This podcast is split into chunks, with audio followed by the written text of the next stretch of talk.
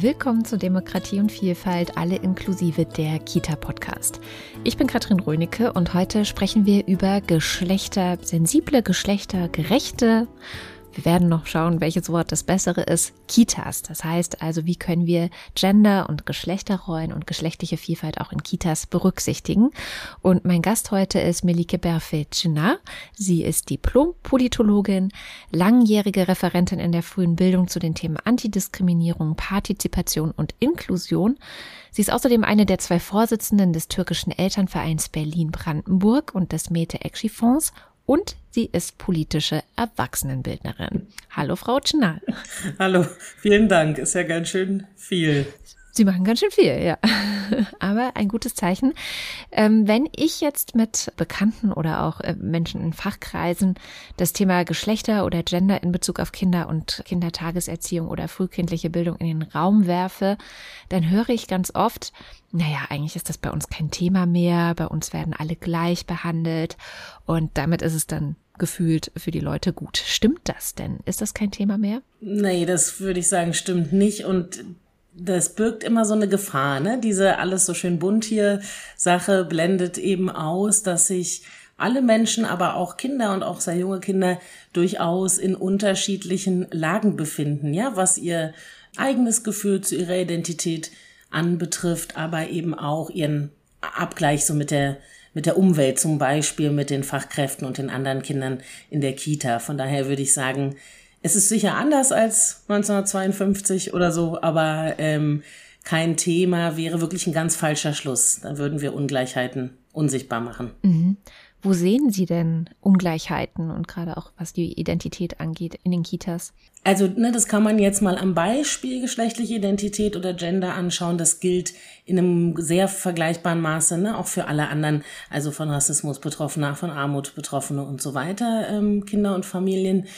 Und was geschlechtliche Identität angeht, sehen wir ja eben schon, also ich habe das gerade am Wochenende wieder gehört, ne, müssen die Jungs denn jetzt auch mit Puppen spielen? Ist das jetzt Pflicht in den Kitas? Und das ist auch eine interessante Annahme, ne, dass Kinder jetzt verpflichtet wären. Und solange wir irgendwie diese Frage uns noch stellen, glaube ich, ist das schon Nachweis genug. Aber es geht häufig darum, Erwartungen an Mädchen, an Jungen oder ähm, auch was das überhaupt sein soll. Was machen denn Jungen so, was machen die nicht? Und das, glaube ich, ist ähnlich virulent, wie es immer war. Mhm. Das heißt, es geht vor allem um bestimmte Rollen, bestimmte Stereotype, die dann doch immer wieder auch stattfinden in Kita oder wie muss ich das verstehen? Ja, das, genau, das ist in jedem Fall so. Ne? Die Kita ist ja nicht im, im luftleeren Raum, mhm. die äh, unterliegt genauso diesen Strukturen, wie wir sie gesamtgesellschaftlich sehen, wie jeder andere Bereich auch. Das ist übrigens auch ein gefährlicher, glaube ich, Trugschluss zu denken, ganz junge Kinder seien davon nicht betroffen, ja, von diesen ähm, Unterscheidungslinien zwischen Menschen. Wir wissen ja auch unter anderem von der Kinderweltenstudie, dass Kinder zwischen zweieinhalb und dreieinhalb Jahren sehr, sehr genau Kategorien von Menschen erkennen, wiedergeben können und auch bewerten können. Und wenn wir zum Beispiel ist manchmal, es gibt dieses ähm, Bibi und Tina Lied, das Kita-Kinder oft sehr mögen, dieses äh, Mädchen gegen Jungs. Mhm. Da haben mich schon ganz oft Fachkräfte gefragt, was machen wir damit? Ist das irgendwie verboten? Und ich würde immer sagen, das ist natürlich nicht verboten, das ist Quatsch, weil das begegnet den Kindern so und so. Aber wer ist denn Junge, wer ist Mädchen? Kann ich mir das eigentlich aussuchen? Kann ich heute bei den Jungs sein, morgen bei den Mädchen? Oder wie ist das? Wer legt das fest und worum geht's da? Das fragen sich, glaube ich, sehr junge Kinder tatsächlich auch, weil die, wenn man sie mal beobachtet, wenn sie ganz klein sind, sehr ähnlich sind und dann bisschen auf wundersame Weise unterscheiden sie sich oft auch eben nach Jungen und Mädchen oder sogar auch Kindern, die sagen, ich kann damit irgendwie gar nichts anfangen oder ihr seht mich falsch, ich möchte irgendwie eigentlich anders gesehen werden. Das sehen wir eben auch bei jungen. Kindern schon. Das heißt, es geht ganz viel um die Zweigeschlechtlichkeit auch, dass die ja so festgeschrieben ist. Vielleicht klären wir den Begriff nochmal. Was bedeutet das ähm, Zweigeschlechtlichkeit und was ist eigentlich ein vielfältigerer Ansatz, den man auch mit in die Kita bringen könnte? Na, bei Zweigeschlechtlichkeit geht es um diese Annahme, also es sind eigentlich mehrere Annahmen und die sind oft auch nicht nicht ausgesprochen. Ne? Das ist so ein äh, sowas, eine geheime Regel oder so ein, was, was verhandelt wurde und uns beigebracht wurde. Einerseits, dass es nur Jungen oder Mädchen gibt und dass das von außen irgendwie sichtbar ist und unveränderbar. Also wenn ich ähm, ne, bei der Geburt ruft irgendjemand, ach, es ist ein Mädchen und ab da ist das dann so. Und was das aber heißt oder wie das auch hergestellt wird, ähm, ist oft sehr verdeckt. Das wissen auch die Fachkräfte oft jetzt nicht unbedingt. Ne? Das müssen wir eben lernen zu reflektieren. Das ist was, was uns nicht unbedingt kritisch beigebracht wird. Mhm. Und warum müssen wir das reflektieren? Also man könnte ja sagen, okay, bei der Geburt wird festgestellt, es ist ein Junge und dann ist es für alle ein Junge. Wo ist denn das Problem? Naja, es, solange es keins gibt, ist es keins. Ne? Also mhm. wenn jemand äh, damit einverstanden ist und was auch immer dann an Erwartungen auf das Kind zukommt, damit okay ist, dann gibt's ja kein Problem. Aber da wo Kinder dem eben nicht entsprechen wollen können, wird es sehr problematisch und dann ist das ja auch eine Gewaltförmigkeit. Also das ist wirklich ähnlich wie Rassismus und andere Diskriminierungsmerkmale. Ne? Das hat auch Auswirkungen auf die Kinder, also auf die psychische Gesundheit, aber eben auch auf die Entwicklungschancen. Ja, also die Kinder haben ja am die das breiteste Entwicklungsfenster ist, wenn Kinder wenig Sorgen haben, ne? sich wenig Gedanken machen müssen um andere Dinge als ihre äh, ihnen am nächsten liegenden Anliegen gerade. Und das sehen wir eben auch bei Kindern, die da nicht so ganz eindeutig sind. Außerdem hat es immer äh, ja auch intergeschlechtliche Menschen gegeben. Das sind also Menschen, deren entweder körperliche oder hormonelle Merkmale nicht eindeutig männlich oder weiblich sind. Und das ist ganz spannend, weil wir da eigentlich sehen, ne, das ist völlig natürlich, hat es immer gegeben, wird es immer geben, aber es kommt in unserer Erzählung nicht vor. Und das ist auch ein Problem, weil ne, dann ist die Frage so ein bisschen, wenn Menschen Männer oder Frauen sind, was ist dann mit Menschen, die das eben nicht so eindeutig sind? Sind die, was sind die denn? Sind die Menschen, sind die vielleicht eher Monster? Ich sage das jetzt mal so böse, das ist das, was passiert. Es wird, mhm. ähm, es passiert was, was mit unseren Menschenrechten auch zu tun hat. Das passiert auch ganz jungen Kindern, die ja GrundrechtsträgerInnen sind. Das heißt, ein zum Beispiel Interkind kommt in die Kita und trifft vielleicht erst mal auf Unwissen oder auf ja, ein unvorbereitetes Fachpersonal und dann beginnen eigentlich schon die Probleme? Ja, kommt auf die Offenheit des Fachpersonals an. Ich glaube, es ist nicht so sehr wichtig, immer alles schon zu wissen, sondern im Gegenteil äh, zur Teil der Professionalität zu machen, dass ich immer wieder Dinge auch gar nicht weiß. Ich muss immer wieder schauen, wer kommt da, wer ist dieses Kind, Wer ist die Familie? Was machen die gern? Ne, weil wir, das ist sehr menschlich. Wir gucken Leute an und haben sofort eine Idee. Mhm. Und da drin, glaube ich, ist die, die große Kunst, da zumindest noch so ein Raum des Zweifels, sagt man ja immer, zu lassen, Annahmen in der Schwebe halten, ja, nochmal schauen. Und das ist übrigens auch die Chance der frühen Bildung. Die Kita hat, finde ich, die große Chance, dass sie Kindern sehr ohne Bewertung. Ne? Sie müssen die nicht benoten oder so. Das ist der große Unterschied zur Schule. Den Kindern sehr breite Entwicklungsfelder bieten können. Denn, das kommt im Kita-Alter noch hinzu, selbst sagen wir mal, da ist ein transidentes Kind, also ein Kind, das ähm, sich eben mit den körperlichen Merkmalen oder so wie die interpretiert werden, nicht einverstanden ist, ja, sondern zum Beispiel sagt, nee, ich bin aber doch ein Junge, auch wenn ihr das nicht seht. Also transidente Kinder im Kita-Alter passiert da nichts weiter. Also wir müssen auch gar nicht wissen, ist das ein transidentes Kind oder ist das einfach ein Kind, das diese Woche mal Friedrich heißen möchte, statt, weiß ich auch nicht wie. Ja, und das, das ist so eine große Chance. Und da hoffe ich immer, dass die Fachkräfte ja, sich da auch trauen, eine Offenheit zu haben und ihren in der Regel ja sehr demokratisch orientierten Leitbildern wirklich auch zu folgen. Mhm. Da sind wir schon mitten im Thema der demokratisch orientierten Leitbilder.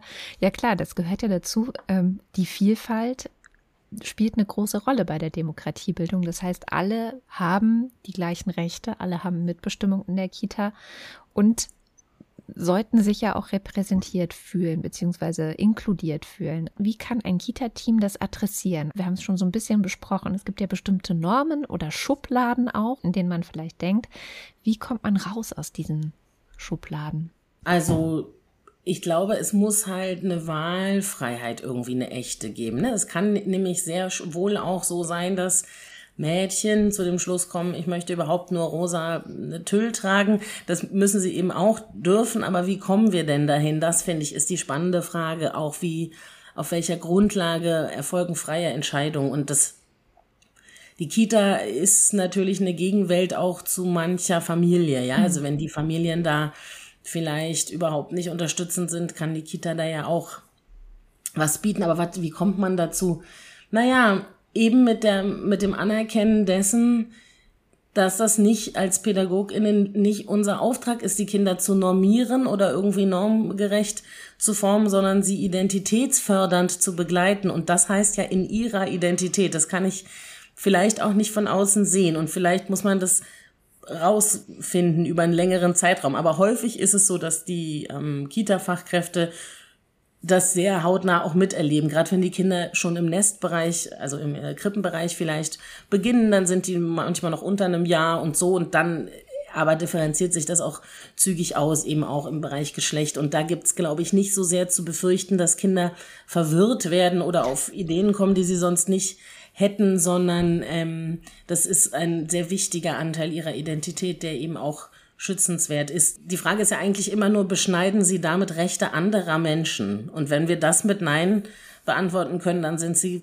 würde ich eigentlich sagen, vorbehaltlos erstmal zu unterstützen in Ihrer Entwicklung. Mhm. Und das kann ganz konkret sein, ein Junge, der mit Kleid in die Kita kommen möchte oder ein Mädchen, das genauso raufen will wie Jungen oder was auch immer. Also das heißt sozusagen, ja. es gibt ja diese, diese Vorstellungen. Also ich habe noch den Satz von einer Erzieherin im Ohr, ja, Jungs müssen eben raufen. Das machen die einfach immer. Und da habe ich mich zum Beispiel schon sehr geärgert und gedacht, aha, und Mädchen nicht? Oder also da gibt es ja so ganz viele unbewusste Glaubenssätze auch, die, die da stattfinden ja, ja. und die dann ja auch im Kita-Alltag äh, oder im Spielalltag sich wiederfinden, oder?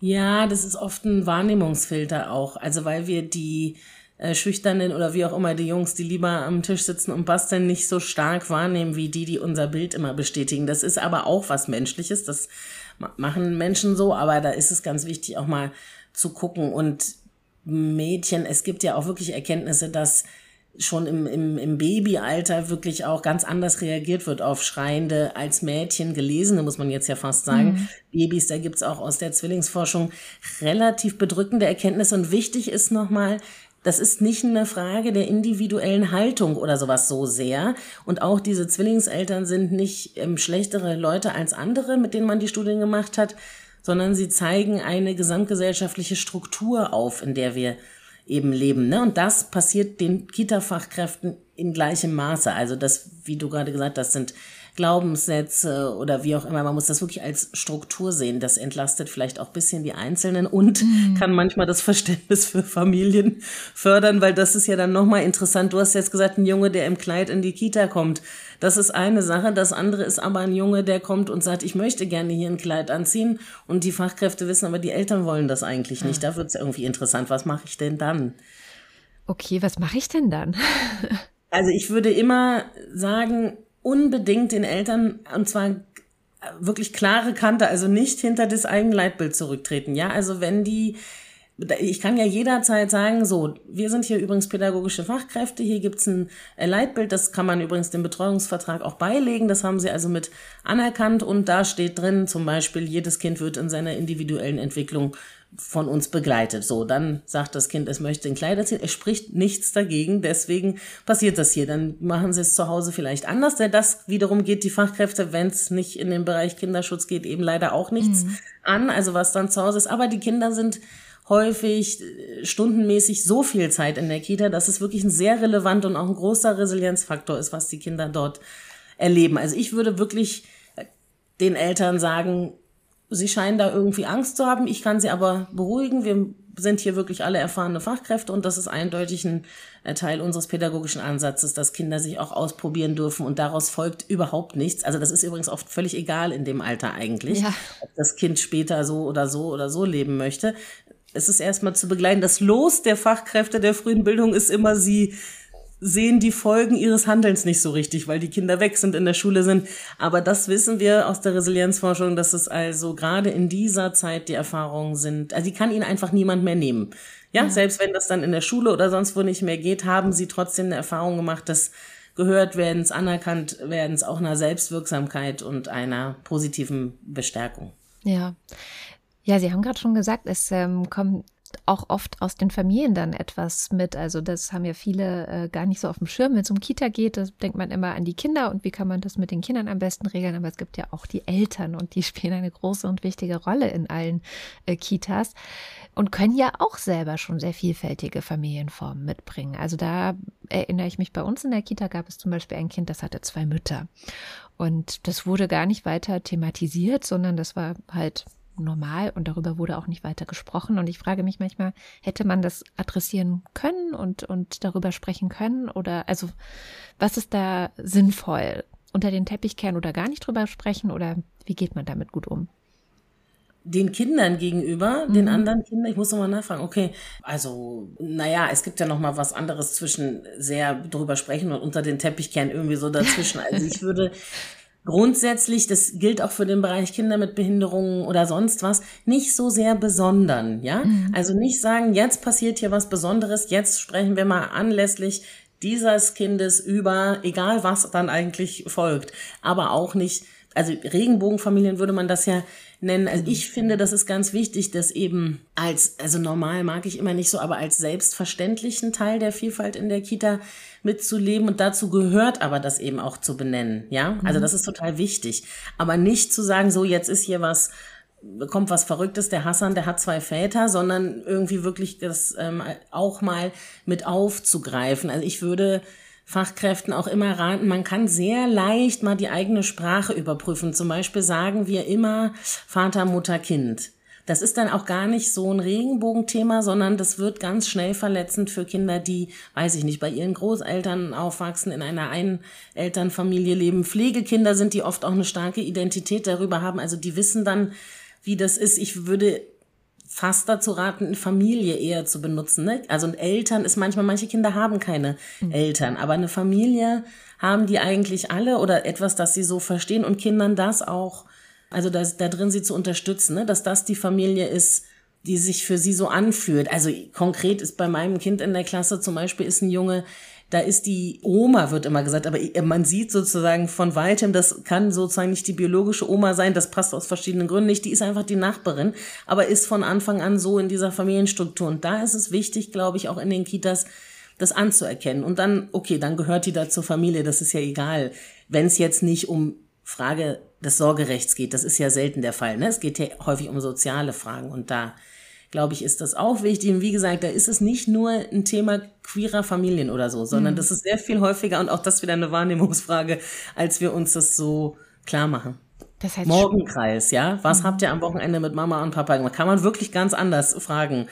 So, und das, das lässt sich leicht üben, sind nur kleine Sachen, kann man auch mal auf die Formulare gucken. Was steht auf unserer Kita-Anmeldung? Manchmal steht sogar noch Vater und Mutter drauf. Kann man wirklich mal überlegen, ob das so sein muss oder ob da nicht einfach Eltern oder wonach fragen Sie gerade? Mhm. Müssen Sie die Personensorge abfragen? Dann schreiben Sie es bitte hin. Ja, Erziehungsberechtigte und, oder sowas. Ja, Erziehungsberechtigte, das ist eigentlich, finde ich, ein bisschen so ein überholter, also es geht um Personensorge inhaben. Mhm. Ja, wer hat hier die Personensorge? Wen muss ich informieren oder wen darf ich überhaupt informieren, wenn was ist mit dem Kind? Mit wem führe ich hier Entwicklungsgespräche? Vater, Mutter, das kann sein, dass es die gibt, dass die aber gar nicht Personensorge haben oder einer von denen nicht. Und dann wird's schnell, also nochmal drüber nachdenken, was muss ich gerade wissen? Geht's um was Soziales, geht's um was Rechtliches? Und sich immer öffnen ist gut, weil sie ahnen ja nicht, wie schnell sie jemandem den Stuhl vor die Tür stellen, ohne dass sie das irgendwie intendiert haben. Und dann ist dazu, dann sind die Leute für sie weniger gut erreichbar, als wenn die eine ganz positive Erfahrung vielleicht machen. Ach, hier kommen wir ja mal vor. Wenn es dann eben auf Firmensprache geht, muss ich dann auch überlegen, nenne ich es Elternabend? Ja, gute Frage, kann man mal überlegen. Wie muss das? Meistens ist es ja schon mal sowieso nicht abends. So, dann, ähm, genau, auch da, ja, würde, kann man doch mal ein bisschen kreativ versuchen. Und es gibt manchmal so eine Angst der Fachkräfte, die Eltern würden das dann nicht verstehen. Personensorgeberechtigte, so ein schwieriges Wort und so. Das ist interessant, weil in echt Menschen dauernd mit sehr bürokratischen Worten hantieren und so. Mhm. Und das mhm. kriegen die schon hin. Also das kann man, glaube ich, ruhig mal probieren. Und mir ist noch was eingefallen, weil du Repräsentanz gesagt hast, ne? Wenn wir dann so nachdenken, wer kommt in unseren Büchern überhaupt in der mhm. Kita vor, wer und wie auf den Flyern, weiß ich nicht, auf vielleicht Bildern, die irgendwo hängen. Da ist mir immer ganz wichtig, nicht zu denken, haben wir denn Familien, die das betrifft, sollten wir Bücher anschaffen, sondern andersrum. wir müssen diese Bücher haben, weil die Kinder haben völlig unabhängig von der Zusammensetzung der Kita-Gruppe ein Recht darauf, menschliche Vielfalt zu erleben und auch gezeigt zu bekommen, ja, weil es beraubt sie nämlich sonst ihrer, denke ich, teilweise ihrer Entwicklungschancen und birgt irgendwie die Gefahr, dass sie sich diskriminierend verhalten, einfach weil sie, die verstehen das schon, etwas, worüber wir nie sprechen.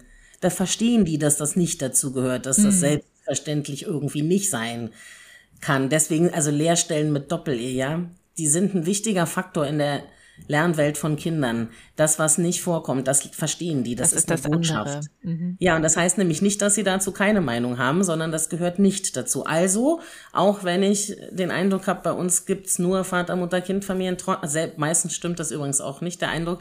Trotzdem, egal, gucken, dass wir Bücher haben mit Einelternfamilien, mit irgendwie anderen Konstellationen, Regenbogen, was auch immer, Pflegefamilien, das ist wirklich wichtig. Mhm. Ja, sehr guter Hinweis. Das heißt, die Geschichten und vielleicht auch die Spielzeuge, die man in Kita findet oder die Bilder, die in Kitas äh, zu finden sind, die spielen eine wichtige Rolle dabei, ja, Normalität in Anführungszeichen herzustellen für die Kinder, oder? Wie kann man das so gestalten, dass es eben, jetzt ist die Frage, geschlechtersensibel, geschlechtergerecht, wie, wie würden Sie sagen? Äh, ja, also vielfaltssensibel mhm. und diskriminierungskritisch würde ich es eigentlich immer nennen, weil das gehört, glaube ich, zusammen. Ne? Mhm. Weil es, es, also das eine ist dieses alles so schön bunt hier und das andere ist eben auch nochmal, aber auch kritisch aktiv zu werden. Also ich sage erst mal kurz das eine, wie stellt man das her? Es gibt mittlerweile eine Bandbreite an ähm, Listen über Bilderbücher im Internet. Letztlich kann man die mal frei suchen. Also, ihr könnt jetzt auch welche empfehlen, aber ähm, weiß ich nicht, ob das gewünscht ist. Also das, ne, wenn Sie mal so googeln, sowas wie Diversity Bilderbücher oder so, ne, mhm. die, wie auch immer, Vielfalt äh, oder so. Und dann würde ich immer noch mal noch eine Runde einbauen und gucken, welche Bücher machen das denn ganz selbstverständlich und nicht zum Thema. Ne? Also diese Bücher, Katrin hat zwei Mütter, das ist wieder sehr besondernd. Mittlerweile gibt es wirklich welche, wo das auch ähm, einfach mit vorkommt. Da kann man auch mal als Fachkraft noch mal schauen und auch ehrlich gesagt auch noch mal durchgehen. Manchmal lungern auch so Produkte aus den 70er, 80er Jahren in den Einrichtungen rum und häufig sind die leider nicht mehr verwendbar. Wirklich noch mal kritisch durchgucken. Stereotype Darstellungen sind verletzend und das können sie auch nicht weg erklären, ja? Hm. Und Diverse Märchen fallen mir da auch ein, die ganz schwierig sind. Ja, und es gibt einfach, es gibt zum Beispiel manchmal diese ähm, Weltkarten, die in den Kitas hängen, wo ganz stereotype Abbildungen von Menschen drauf sind. Das zum Beispiel, also lieber eine suchen mit Tieren oder so. Das, weil die Kinder sehen das jeden Tag, die haben das jeden Tag vor Augen und da kann man noch so viel drüber reden. Es macht dieses Bild ist so eine, hat so eine starke Wirkung, dass das in der Regel mit Kindern eher nicht funktioniert, ne, dann ah, wirklich, also ich wäre wirklich da bitte abhängen und auch wegwerfen, was Neues finden, mit der Leitung nochmal sagen, wir müssen hier nochmal was Neues anschaffen, so. Ja, Märchen, die sind ja in sich vielleicht auch ein bisschen manchmal schwierig, aber mir geht's wirklich gerade um Bildsprache. Mhm. Wie sehen denn die Menschen so aus?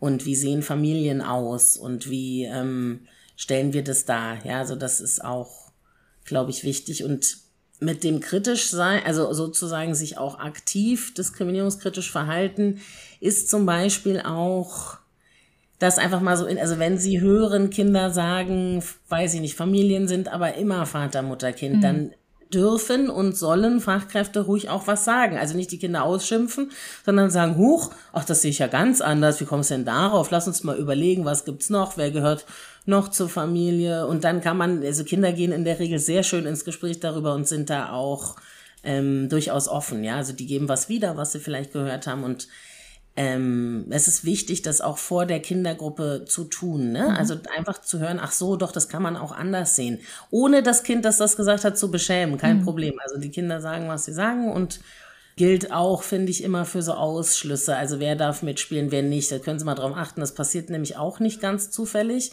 sind häufig auch Kinder mit Behinderungen, von Armut betroffene, Rassismus betroffene Kinder, wie auch immer. Manchmal geht's auch in so einen Bereich rein, Kinder, die sich nicht geschlechternormativ verhalten, werden die eigentlich ausgeschlossen.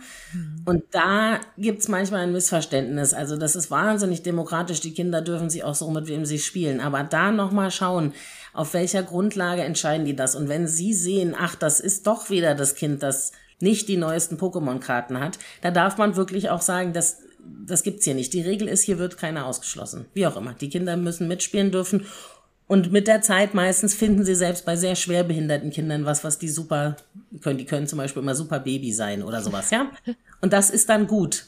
Mhm. Also nicht sagen, die Kinder verniedlichen die immer, egal, alles besser, als ich sitze alleine in der Ecke. Ja.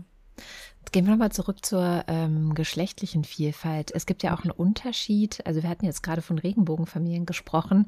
Es gibt ja auch einen Unterschied zwischen sexueller Vielfalt und geschlechtlicher Vielfalt. Was ist da, weil viele, glaube ich, bringen das auch durcheinander. Ja. Was ist der Unterschied? Also, ähm, ne, wenn man jetzt von so menschlicher Identität ausgeht, ist ein Anteil eben diese geschlechtliche Identität. Also, wie nehme ich denn mich wahr? Und die, ähm, ja, sexuelle Vielfalt oder Orientierung oder das gibt so unterschiedliche Begriffe dafür. Da geht es ja eigentlich um Begehren. Also wen finde ich andere Menschen begehrenswert? Manche Leute tun das auch nicht. Mhm. Und wenn ja, irgendwie wen? Also das wäre so, und das ist ja das, was in der Kita nur im Erwachsenenbereich eine ja. Rolle spielt. Das unter den Kindern spielt das äh, keine Rolle, aber die geschlechtliche Vielfalt eben schon. Also es spielt eine Rolle, wenn die dann Familie spielen oder ja, so. Genau. Können Fachkräfte ja auch sagen, auch ihr hier immer, jetzt immer Vater, Mutter oder weiß, weiß ich nicht, ja. ihr könnt ja auch mal was anderes spielen oder so, dass die das eben auch irgendwie ähm, einfach mitbekommen. Aber in meiner Wahrnehmung ist es eher im Bereich, wer bin ich ähm, für die Kinder relevant. Ja. Wir hatten auch von Sprache gesprochen. Wir haben gerade eine sehr hitzige gesellschaftliche Diskussion über Sprache, ähm, nämlich im Bereich Gendern. Ist das was, was für Kitas ähm, eine Rolle spielen sollte? Also wie kann man ja Sprache so gestalten, dass sie eben nicht Ausschlüsse produziert? Und das generische Maskulin, das ist ja so ein bisschen die Idee beim Gendern, produziert ja wiederum Bilder im Kopf und damit auch Ausschlüsse. Ja, ich glaube, das ist noch einfacher auf einem anderen Level nochmal anzuschauen. Also wenn wir immer Krankenschwester und Arzt sagen, zum Beispiel, ne? ja. ne? Ist das, ist, also das führt auch bei den Jungs dazu, dass sie also denken, unter Umständen, sie könnten diesen pflegerischen Teil nicht ähm, übernehmen. Und auch da drin wieder, dass der Auftrag in der Kita ist ja nicht, äh, wie auch immer, die deutsche Sprache zu bewahren. Also das ist übrigens sowieso Quatsch, weil Sprache sich bewahrt, indem sie sich verändert ähm, sondern da auch wieder, ne, es geht um Identitätsförderung, um Demokratieerziehung und die muss eigentlich immer offen sein. Also ne, damit meine ich nicht, dass jetzt alle Leute immer korrekt sprechen müssen und ähm, eine Gehaltskürzung kriegen, wenn sie das nicht tun. Aber generell Sprache hat sich immer verändert und auch die Sprache in den Kitas war in den 50ern, 60ern, 70ern völlig anders, als sie jetzt ist oder auch in der Zeit dazwischen war. Deswegen halte ich das also da muss man den politischen Aspekt mal aufdecken. Das ist eine politische Debatte, keine sprachliche meiner Meinung nach, denn da geht es um politische Normierung. Sprachlich ist das alles kein Problem. Auch diese Sprechpause, wie ich die jetzt mal PädagogInnen, die muss man nicht gut finden. Ne? Wir können unterschiedlicher Meinung rausgehen, aber Leute sagen auch Spiegelei und beinhalten und können das da sehr gut und sagen dann plötzlich bei BusfahrerInnen könnten sie das nicht. Das ist irgendwie interessant, weil wir diese Sachen alle schon haben und kennen und äh, glücklicherweise hat sich Sprache ja immer verändert. Hm. Wir sind schon in den politischen Debatten. Es gibt eine zweite politische Debatte gerade um das äh, Selbstbestimmungsgesetz. Auch da wird ein ziemlicher ja, aufgeheizter Kampf geführt gegen eben die Identität oder die Selbstbestimmung der Identität von, von Transpersonen zum Beispiel, aber auch ähm, von Interpersonen. Ja, wie können, kann Kita sich da so ein bisschen freimachen auch von solchen Debatten? Also, weil Sie sind ja kein luftleerer Raum, das haben Sie vorhin ja auch gesagt, sondern da kommen vielleicht auch Eltern mit bestimmten ähm, politischen Einstellungen rein und ähm, trotzdem hat die Kita ja den Auftrag, alle Kinder ja. ja zu integrieren. Ja, sicherlich. Die Kinder können ja auch äh, nichts für die Einstellung ihrer Eltern. Also das ist wirklich auch wichtig, weil die, ähm, das ist unfair. Die Kinder haben ja eigenständige Rechte. Dies, das schon mal als erstes und also mein Eindruck ist eigentlich immer, dass die frühe Bildung äh, ein Stück weit gar nicht so anfällig ist für diese hitzigen Sachen, die auf so einer anderen Ebene vielleicht passieren, ähm, weil sie, äh, mein Eindruck ist jedenfalls immer in dieser engen Zusammenarbeit mit den Kindern sowieso eine große Vielfalt pflegen. Das ist relativ deutlich so, ne? So ganz junge Kinder verstellen sich ja auch wenig. Die sind ja so, wie sie eben sind. Und naja, das hatte ich vorhin schon mal so ein bisschen gesagt. Wie kann man das machen? Ich würde sagen, es ist wirklich wichtig, sich im Team auch nochmal zu verständigen, ne? was steht hier in dem Leitbild, was heißt das für die pädagogische Arbeit und das ist dann der Richtwert, nicht was die Eltern so finden. Wenn sie nämlich damit anfangen, das hatten wir alles schon mal. Das, also ich finde immer ein super Thema ist dieses mir ist kalt, zieh die Jacke an. Also ja. die Eltern sagen, ich möchte, dass Katrin eine Jacke anzieht, wenn ihr rausgeht. So, wie soll die Fachkraft das machen? Die Katrin ist vielleicht vier Jahre alt, also und sagt, ich möchte keine Jacke anziehen. Da würden sie ja hoffentlich auch nicht sagen, die Eltern haben aber immer recht, ne? Und manchmal gibt's so eine Nebelmaschine, die heißt dann Kultur oder Religion. Ne? Dann wird dann, dann sagen die Eltern machen das manchmal, die Familien, die sagen, das geht in unserer Religion nicht. Was auch immer, dass das äh, Kindchen äh, Kleid anzieht. Und dann, das ist nochmal wichtig, ja, da, da drin sich auch nicht blenden lassen oder kulturell geht das bei uns nicht, was auch immer das dann sein soll. Sagen, das ähm, können Sie zu Hause so tun. Hier, und das haben, wisst, wussten Sie auch vorher, und da finden Sie auch keine Kita, die das anders handhabt. Hier ist es eben so und so. Und das einfach nochmal klar machen, also wirklich auch aus, nochmal wirklich aussprechen, sagen, das ist wichtig, Persönlichkeitsentwicklung und ähm, wie gesagt, da gibt es sowieso nicht, also queere Identitäten sind nicht anerzogen, die sind wie auch immer. Im Gegenteil, dies ist sehr wichtig, die Kinder zu, also fördernd zu begleiten. Das wissen wir aus relativ bedrückenden äh, Studien, was die, das Risiko der Selbstverletzung oder gar Suizidrate angeht unter queeren Jugendlichen die ähm, abwertende Erfahrungen machen. Also mhm. gerade übrigens Transjugendliche, die letzte Zahl, die das Deutsche Jugendinstitut mal erhoben hat, war eine sechsfach erhöhte Suizidversuchsrate im Gegensatz zu nicht transidenten Jugendlichen. Und das darf einem, glaube ich, schon zu denken geben. Ja, das heißt, es ist ins, also wirklich wichtig, dass man sich ähm, Gedanken macht, beziehungsweise dass man offen und transinklusiv, um jetzt bei dem Thema Trans zu bleiben, äh, den Kita-Alltag auch gestaltet. Wie gelingt das gut? Haben Sie ein Beispiel? Ja, ich habe tatsächlich mal durch einen Zufall ein sehr gut gelungenes Beispiel erlebt. Das war wirklich ein Zufall. Ich war wegen was ganz anderem in der Einrichtung. Das war so eine Prozessbegleitung. Und es war nicht mal in der Gruppe, in der ich war, aber da gab es ähm, ein Zwillingspaar, Mädchen, Junge, und das Mädchen hat eigentlich von Anfang an immer auch gesagt, ich bin auch ein Junge und so. Das war ganz spannend. Und die Eltern, denen war das so irgendwie waren die relativ unterstützend, denen war das nicht so wichtig irgendwie. Die fanden das, die haben das Mädchen so erstmal begleitet, die hatte auch immer kurze Haare und hat dann irgendwann den Namen geändert. Dann ging es kurz, also das Mädchen selber, die hieß dann Max. Und die Eltern haben gesagt, ja, sie machen das irgendwie so mit. Und die Kita hat dann nochmal überlegt, dürfen wir das, können wir das? Dann haben wir rumrecherchiert, also sowieso natürlich auf der Verhaltensebene können sie sowieso letztlich, wenn das keine verniedlichenden Namen sind, die Kinder nennen, wie die das irgendwie möchten. Und dann war das so, dann war das auch ein Er, blieb auch dabei, war, wie gesagt, ein junges Kind und es kam dann zur Einschulung und das war nochmal total spannend, weil die Eltern dann Angst hatten, weil ja auch andere Kita-Kinder mit in die Schule gingen, dass das Kind dort geoutet werden könnte. Und erstaunlicherweise ist das überhaupt nicht passiert. Die Kinder hatten das vergessen. Also das ist offenbar nie wieder angesprochen worden und es gab diesen, zumindest in der Kita-Gruppe diesen Körp diese körperliche Irritation gar nicht, lustigerweise, weil das Kind hatte hier tatsächlich ja keinen Penis, aber das war ähm, spannenderweise dann egal. irgendwie egal. Also da, was da gut gelaufen war, war, glaube ich, wirklich auch die Offenheit der Eltern, muss man irgendwie sagen, die da drin aber sehr eigentlich sich nur empathisch verhielten. Also die haben selber diese Vokabeln trans und so gar nicht so gehabt. Die haben einfach das Kind so begleitet, waren jetzt auch von der formellen Bildung her nicht sehr gut gebildete Leute, also auch vom sozioökonomischen Hintergrund nicht. Also das fand ich eigentlich auch nochmal sehr schön im Erleben, wie das auf einer reinen Empathieebene geht. Also man muss dafür nicht lange studiert haben. Ne? Also das hilft übrigens auch nicht. Also Transphobie ist völlig unabhängig von äh, irgendwelchen anderen mhm. Sachen, Geldbildung und so. Und dann in der Schule war nochmal spannend, was macht man mit dem Namen? Dann haben wir aber rausgefunden, auch auf Zeugnissen. Es gibt so eine, so im Land Berlin zumindest, eine solche Regelung nicht, kann man mal ins Schulgesetz gucken. ist ganz spannend. Das Kind muss nur eindeutig identifizierbar sein. So ist das, das war interessant. Also es ist sogar möglich, Spitznamen oder irgendwie, so muss man mal mit den Eltern sprechen, was die dann da wollen. Aber ähm, sowas auch auf Zeugnissen mhm. anzugeben.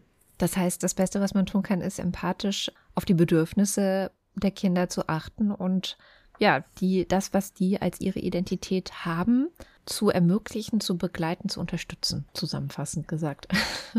Ja, wie gesagt, das ist oft im Bereich der frühen Bildung ist das alles nicht so dramatisch, weil die, ne, also sie, wenn sie mal in so einer Kita waren, da ist ja eh alles Mögliche los und es ist, genau, geht da drin eher, glaube ich, darum zu schauen, kommt jedes Kind zu seinem Recht, so. Mhm. Das ist es ja einfach. Und wenn, also wenn sie sich mal unterhalten mit transidenten Menschen, Viele schildern, dass sie sehr, sehr, sehr früh darum wussten, nicht mit dem Wort, aber irgendwie so, und schildern wirklich auch erhebliche ungute Erfahrungen, mhm. ja, also wirklich auch so strukturelle Gewalt. Also Kinder nehmen das auch wahr, ja, auch wenn die ihnen das vielleicht nicht sagen, aber wenn ich äh, immer wieder sage, du darfst das nicht, das ist was für Mädchen oder wie auch immer für Jungs oder so, das ist was, das bringt Kinder wirklich in Not auch, ja, wenn sie mit dieser Identität eben hadern irgendwie und auch die anderen, was ich, ich kann es immer gar nicht nachvollziehen, weil ich nicht verstehe, was die Gefahr ist. Also wenn, was, was passiert denn jetzt, wenn die Jungs mit dem Puppenwagen durch die Gegend fahren? Wir wollen doch auch, dass die sich später um ihre eigenen Kinder kümmern. Oder also irgendwie ähm, ist das so ein Rudiment, glaube ich, aus einer Zeit, in der man das eben sehr stark auch normiert hat. Ich meine, das ist nicht so lange her, ne, dass Frauen eine Unterschrift des Ehemannes brauchten, um zu arbeiten. Also manchmal geht das ein bisschen verloren, glaube ich, in unserer Selbstwahrnehmung. Das ist nicht 200 Jahre her. Das war, glaube ich, in den 70ern. Mhm. Absolut, vor 50 Jahren. Aber das heißt, es gibt weiterhin Diskriminierungen auch in Kitas, weil natürlich nicht alle Teams gleich vielfältig und, und äh, gleich ja, haben nicht die gleiche Einstellung, vermute ich mal. Es ist nicht jedes Kita-Team irgendwie queer-feministisch aufgestellt. Was mache ich denn in einer Kita, in der Fachkräfte ja da noch Nachholbedarf haben und vielleicht selber auch viele Vorurteile gegenüber Transpersonen oder gegenüber äh, sonst wie queeren Personen? Wie gehe ich damit um als Leitung zum Beispiel oder im Team? Mhm.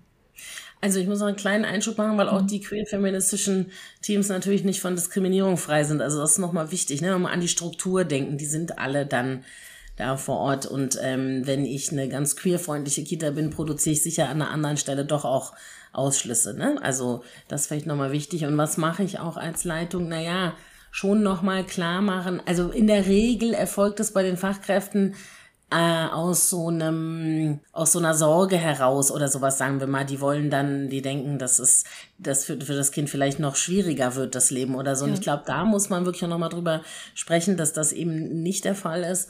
Und auch nochmal den Auftrag klar machen, ne? Der wirklich, der Auftrag ist ja in der Kita, unterscheidet sich ja auch stark von, von, von Aufträgen in anderen Feldern oder sowas. Wirklich dieses identitätsfördernde Begleiten, Vielfalt einfach auch als Reichtum ganz klar immer an jeder Stelle als Reichtum bewerten und ähm, die Kinder nicht normieren. Das ist wirklich nicht der Auftrag. Das geht übrigens auch gar nicht. Also das ist eher so, dass das zu Erkrankungen führt. Äh, auf die Dauer ist das wirklich ein hohes Gesundheitsrisiko, Diskriminierung zu erleben. Und zwar alle, ne? Das ist übrigens leider eben auch sowas.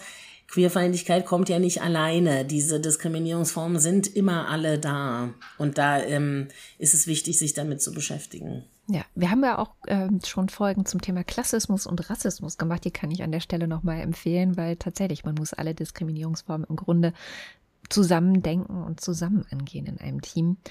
Gibt es irgendwelche Fortbildungen oder irgendwelche ja, Möglichkeiten, sich da gemeinsam im Team auf, auf eine Weiterbildung einzulassen? Klar, auf jeden Fall. Also äh, mannigfaltig mittlerweile, denke ich. Die Frage muss man sich immer überlegen, ist das Inhouse am cleversten oder nicht? Das finde ich ist im Kita-Bereich die große Frage, weil häufig gibt es Inhouse-Fortbildungen, aber ähm, sie haben natürlich dann alle Dynamiken gleich mit drin. Und zwar alles. Vom Redeverhalten über wer will nicht neben wem und mit wem keine Gruppenarbeit machen. Manchmal kann es sinnvoller sein, einzelne Menschen in Fortbildung zu schicken, zu überlegen, wie die vielleicht zu MultiplikatorInnen werden können.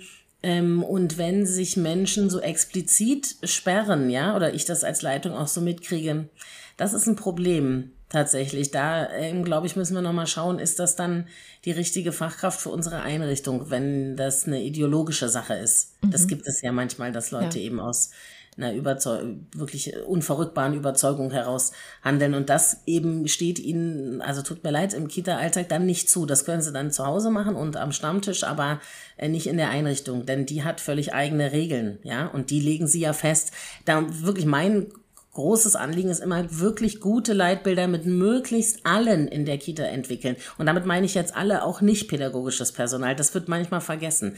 Die Köche und die Putzfrauen versuchen sie ruhig mal weiß ich nicht, nehmen sich nochmal zwei Teamtage, suchen sich eine gute Begleitung und versuchen nochmal zu schauen, wo ist das Leitbild vielleicht auch überholt oder wer hat noch Wohnimpuls. Ja, ist das ein guter erster Schritt, weil wir gerne noch mit einem Impuls äh, an die ja, zuhörenden Fachkräfte oder auch Leitungen aus der Sendung gehen. Also wenn Sie jetzt Lust haben oder denken, okay, ich könnte meine Kita wahrscheinlich echt noch ein bisschen mehr in Richtung geschlechtersensible Pädagogik machen.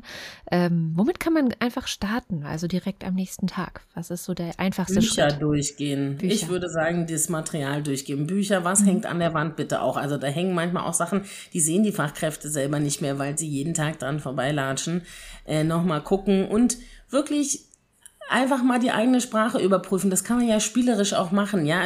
Wie machen wir das eigentlich? Also wie reden wir denn über Familie oder auch über Geschlecht, über Berufe? Das ist echt auch so eine Sache. Können Sie mal bei sich selber drauf achten. Es gibt so ähm, da auch manche Berufe werden eher weiblich ausgesprochen, andere eher männlich. Das kann man einfach üben. Das ist ganz wichtig und mein Eindruck ist ja auch immer, dass die Menschen in der frühen Bildung da nicht ganz zufällig landen. Also es sind ja häufig auch Leute, die eben ein soziales Empfinden haben, einen sozialen Anspruch haben und auch selber in der Regel sind sie Frauen, sie sind in, zu 100 Prozent unterbezahlt, also gewisse äh, Diskriminierungsbetroffenheiten kennen sie auch. Und da sich empathisch zu halten und auch wirklich, das wäre mir auch nochmal wichtig, im Zugehen auf Kinder, auf Familien, so eine Offenheit sich erhalten von, ich weiß doch jetzt einfach gar nicht, was los ist. Ich habe bestimmt eine Idee und ich habe Familien in einer ähnlichen Lage kennengelernt und denke, ich kann von einem auf den anderen schließen. Aber das wirklich ganz wichtig nicht tun. Das ist nämlich, also das ist ein groß, das ist eine Schwierigkeit, aber lässt sich gut üben. Und ich erlebe die frühe Bildung als wirklich offen, flexibel mit einer Lernkurve auch. Also die hat, glaube ich, da sehr viele Chancen. Ja, das, ich sage das im Abgleich zur Schule tatsächlich, ja. weil da die Rahmenbedingungen nochmal so viel schwieriger sind, dass die Offenheit gleich eine andere sein muss. Ja, das stimmt. Das haben wir öfter hier auch besprochen, dass es so eine Art Schutzraum nochmal ist, ähm, den Kinder da haben, bevor sie in die Schule kommen. Und das ist total wichtig. Da gibt's manchmal auch Fachkräfte, die sagen, ja, aber dann haben die Kinder so Umstellungsprobleme in der Schule. Meine Meinung dazu ist, wieder nochmal, unterschätzen Sie das nicht. Diese Erfahrungen sind wahnsinnig wichtig, denn die haben Sie dann eben gemacht. Ja. Das ist ganz wichtig und wir wissen das aus der Hirnforschung. Ja, in der Schule ist das eigentlich gelaufen. Da können Sie, wenn Gerald Hüther sagen würde, noch ein paar Nebenstraßen bauen, aber die Autobahnen sind längst gebaut. Also das passiert in der Kita vor allen Dingen auch vorher schon in den Familien. Also sich da nicht unterschätzen. Ähm, die Schule ist nicht der große Player, äh, für den sie immer gehalten wird. Also sie ist ein Player, aber nicht wichtiger, würde ich jetzt fast sagen, als die, als die Kita oder auch außer, also äh, ähm, Familienbildungsstätten und sowas alles. Also das ist sehr wichtig. Und ja, versuchen Sie einfach auch vielfältig die Familien einzuladen, mitzunehmen. Ne? Das, das ist manchmal auch so eine Sache, dass wir ähm, bei bestimmten Familien schneller denken, ja gut, das interessiert die halt hier alles nicht. Ne? Das in der Regel stimmt's nicht. Nochmal schauen, wer sind die, wie kann ich die hier vielleicht mitnehmen und ja und nicht so viel besondern, ne? Regenbogenfamilien, die sind dann einfach da, dann sitzen da halt zwei Mütter auf dem äh, Familiennachmittag, ist ja super. Ja, sehr schön. Haben wir irgendein Thema vergessen, was wir unbedingt noch oder irgendein Aspekt, den wir unbedingt noch besprechen müssen? Denk mal kurz nach.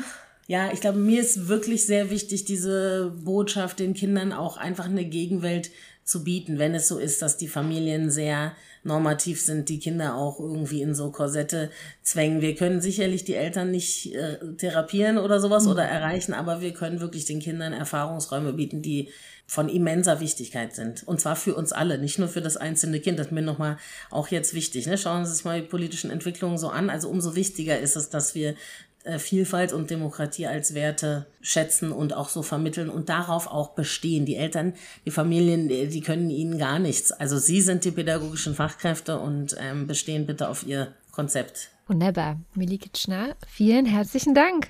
Danke auch. Und damit sind wir schon am Ende unserer Podcast-Folge. Wir freuen uns, wenn ihr das nächste Mal wieder mit dabei seid. Die heutige Folge wurde konzipiert von Janis Hesterberg vom AWO-Bundesverband.